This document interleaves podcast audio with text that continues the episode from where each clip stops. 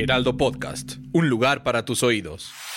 Empodera tus finanzas y aprende cómo cuidar y hacer rendir tu dinero. Esto es Dinero y Finanzas Personales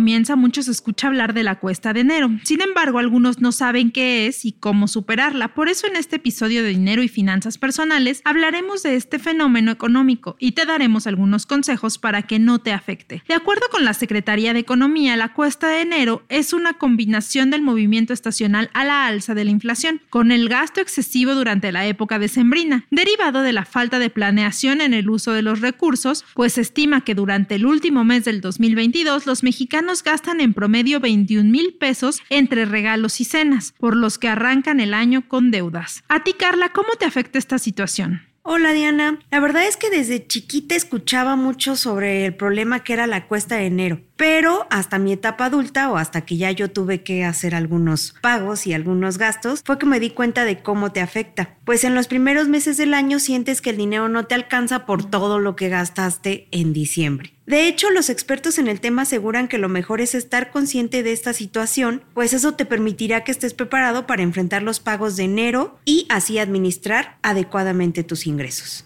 Y es que como dicen algunos otros expertos, que este gasto de hasta 21 mil pesos puede llegar a dañar nuestras finanzas. A mí se me hace demasiado gastar esa cantidad, porque ahorita se está considerando que en promedio una familia de 8 a 10 personas va a destinar entre 2.500 y 5 mil pesos a la preparación solo de la cena. Pero imagínate todo lo que, lo que gastas en regalos. Pero bueno, para seguir con este tema, hay quienes creen que es inevitable iniciar el año endeudado. Pero de hecho es una gran oportunidad para mejorar tus finanzas personales. Durante los primeros meses del año se deben hacer muchos pagos. Vienen impuestos, predial, tenencia, abonos anuales de créditos o préstamos, renovación de seguros, anualidades de tarjetas, colegiaturas y sobre todo también nos enfrentamos al aumento de precios en servicios y bienes. La clave es prever todos estos y durante el año tener un fondo para estos gastos fijos. Si ya sabemos que cada año vamos a renovar nuestra tenencia, nuestra licencia y todas estas cosas, pues lo mejor es tener un fondo específicamente para esto y no sentir que estas deudas nos rebasan al principio de año.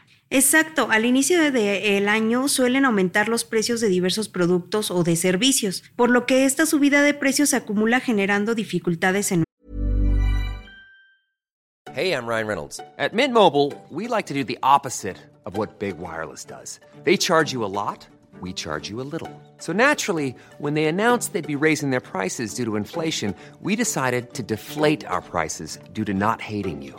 That's right. We're cutting the price of Mint Unlimited from $30 a month to just $15 a month. Give it a try at mintmobile.com slash switch. $45 up front for three months plus taxes and fees. Promo for new customers for limited time. Unlimited more than 40 gigabytes per month. Slows. Full terms at mintmobile.com. Nuestras finanzas. A lo que se suman las deudas adquiridas a fin de año para comprar los regalos, salir de vacaciones, organizar la cena en la familia, etc. Por eso lo mejor es tener una estrategia enfocada en métodos de ahorro y organización. Exacto, y es que es así justo como lo dices, Carla, porque el tema de todo esto es tener una buena organización, tener un control de gastos y así podremos evitar la cuesta de enero. Por eso en esta ocasión les daremos cinco recomendaciones que los ayudarán en esta etapa que es muy difícil para muchos de nosotros. Lo primero, como ya les hemos dicho muchas veces, es hacer un presupuesto. Y parece que esto es repetitivo, pero sí, determinar y hacer un presupuesto es clave para poder lograr unas buenas finanzas personales. Lo primero es hacer una lista de ingresos y de gastos. Esto nos va a permitir tener una idea más clara y real de lo que tenemos realmente disponible, que es nuestro dinero. De este modo, elaboraremos un presupuesto familiar. Obviamente, si estás solo, pues lo, harás nada más con tus gastos, pero la mayoría de nosotros pues tenemos gastos familiares, así que nos va a servir mucho llevar esto. Aquí vamos a tener que considerar todos los gastos fijos y los variables. ¿Qué son los gastos fijos? Como otras veces ya lo hemos explicado, pues los pagos de colegiaturas, los pagos de renta, la mensualidad de algún servicio que hayas adquirido y los gastos variables pues son todos aquellos imprevistos que no consideramos y también están ahí incluidos pues los considerados gastos hormiga. También puede ayudarte a eliminar aquellos gastos innecesarios y destinar ese dinero a saldar tus deudas. Pagar las deudas a principio de año nos va a quitar muchas presiones de encima, así que es una buena recomendación, aunque podría parecer no tan buena porque te quedarías sin ese dinero, considerando que uses tu aguinaldo para esto, pero a la larga te vas a sentir más tranquilo. Así es, Diana. Y una recomendación que, que, nos hablan mucho los expertos es la regla del 50-30-20. ¿Qué significa? Que de tus ingresos, el 50% es para gastos necesarios, el 30% para aquellos gustitos y solo el 20% para un fondo de ahorro. Porque este fondo de ahorro es el que te va a ayudar para salvarte en esos momentos en que dices, ya no tengo dinero. Claro, y como lo acabas de decir, es súper bueno tener un colchón ahí para que si alguna emergencia se presenta, pues puedas hacer uso de ese dinero y no tengas que pedir prestado, recurrir a un crédito de emergencia o estas cosas que ya hemos hablado que no son tan recomendables. También otra cosa que podemos recomendar es hacer un uso responsable de las tarjetas de crédito. Ahorita, como vienen todas las fechas, eh, pues decembrinas, las fiestas, y queremos dar regalos y estamos muy alegres y contentos, empezamos a hacer uso de nuestra tarjeta de crédito sin considerar realmente que va a llegar un momento en el que tenemos que pagar ese dinero porque no es nuestro, es un dinero, digámoslo así, prestado. Entonces, si tienes ya algunas deudas con tu tarjeta de crédito, olvídate de adquirir unas nuevas. Primero salda las que ya tienes y enfócate en cubrir la mayor parte de esta deuda que ya tienes y reservar el resto para una urgencia. También las tarjetas de crédito son útiles para eso. Si por algún momento eh, o alguna razón, no sé, te accidentas y tienes que ir a dar al hospital, pues puedes hacer ese pago con la tarjeta de crédito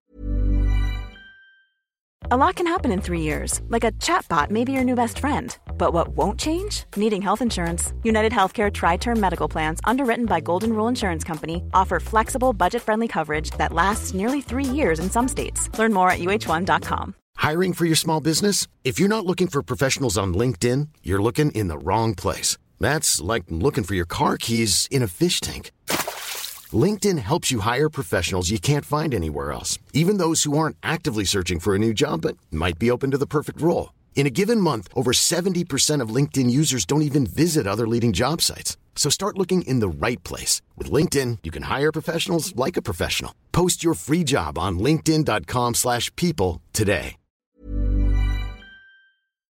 Y de ahí puedes salir eh, de esa emergencia. Un tip muy importante es revisar qué compras vas a realizar, si hay promociones a meses sin intereses y cuál es tu capacidad de pago y si puedes absorber la mensualidad y no abusar de tu línea de crédito. ¿Por qué? Porque muchas veces decimos, vamos a comprar algo a meses y haces una compra a meses y después otra compra a meses y después otra y así te vas con muchas compras a meses y cuando ves el monto total que tienes que pagar al mes, ya rebasó ese pago mínimo que tú creías que ibas a hacer o como decías, pues como es a meses es poquito, no, resulta que ahí ya se te va a ir una gran cantidad. Entonces es muy importante cuidar el manejo de las tarjetas de crédito. Claro, la importancia de limitarnos. Sí. Porque sabemos que es un mes en el que te sientes como que tienes todo el dinero del mundo porque cayó el aguinaldo, si te cayó algún bono, etcétera. Sí, el fondo Pero de no es así en realidad. O sea, es un dinero que te sirve para algunos gastos extra pero que lo mejor es mantenerlo también cuidado para que al rato no te agarre los problemas con tus finanzas personales. Porque definitivamente enero es un mes complicado en cuanto a los gastos y las finanzas y probablemente termines con lo justo. Por eso se recomienda que en la medida de lo posible se guarde algo de los ingresos que tuvimos en diciembre como una parte del aguinaldo que te va a ayudar a superar esos problemas. Claro, y es que como lo acabas de decir, la clave está en no sobreendeudarte. Esto se relaciona mucho con el punto anterior de las tarjetas de crédito, pero no necesariamente solo con tarjetas de crédito, sino con el dinero que tú dispones, hay que tener en cuenta no sobre endeudarnos y también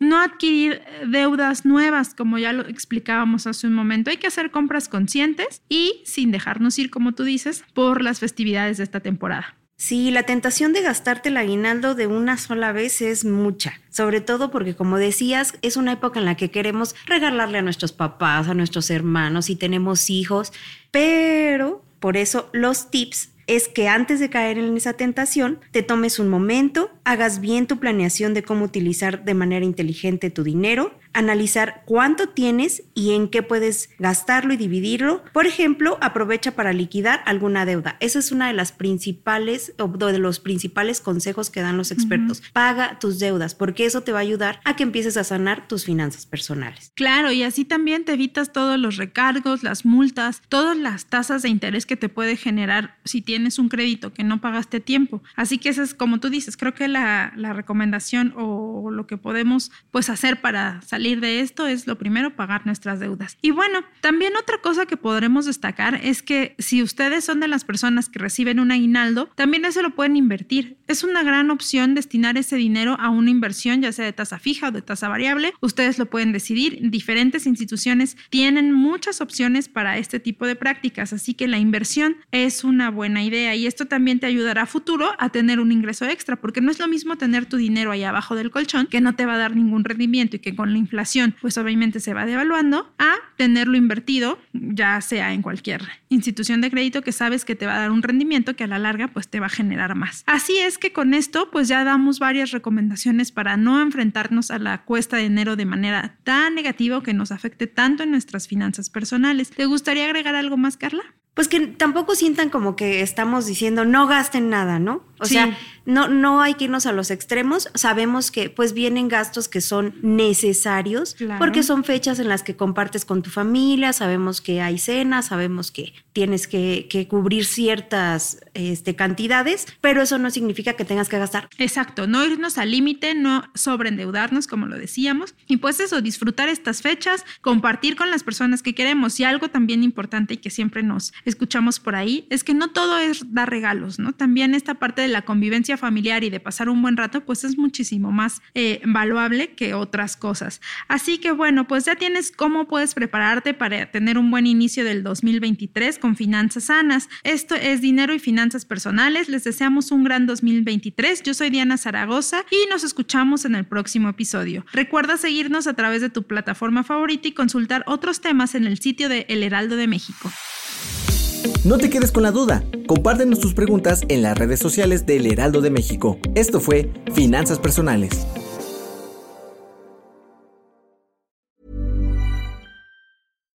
Deserves the best, and there's no better place to shop for Mother's Day than Whole Foods Market. They're your destination for unbeatable savings, from premium gifts to show-stopping flowers and irresistible desserts. Start by saving 33% with Prime on all body care and candles. Then get a 15-stem bunch of tulips for just $9.99 each with Prime. Round out Mom's menu with festive rosé, irresistible berry chantilly cake, and more special treats. Come celebrate Mother's Day at Whole Foods Market.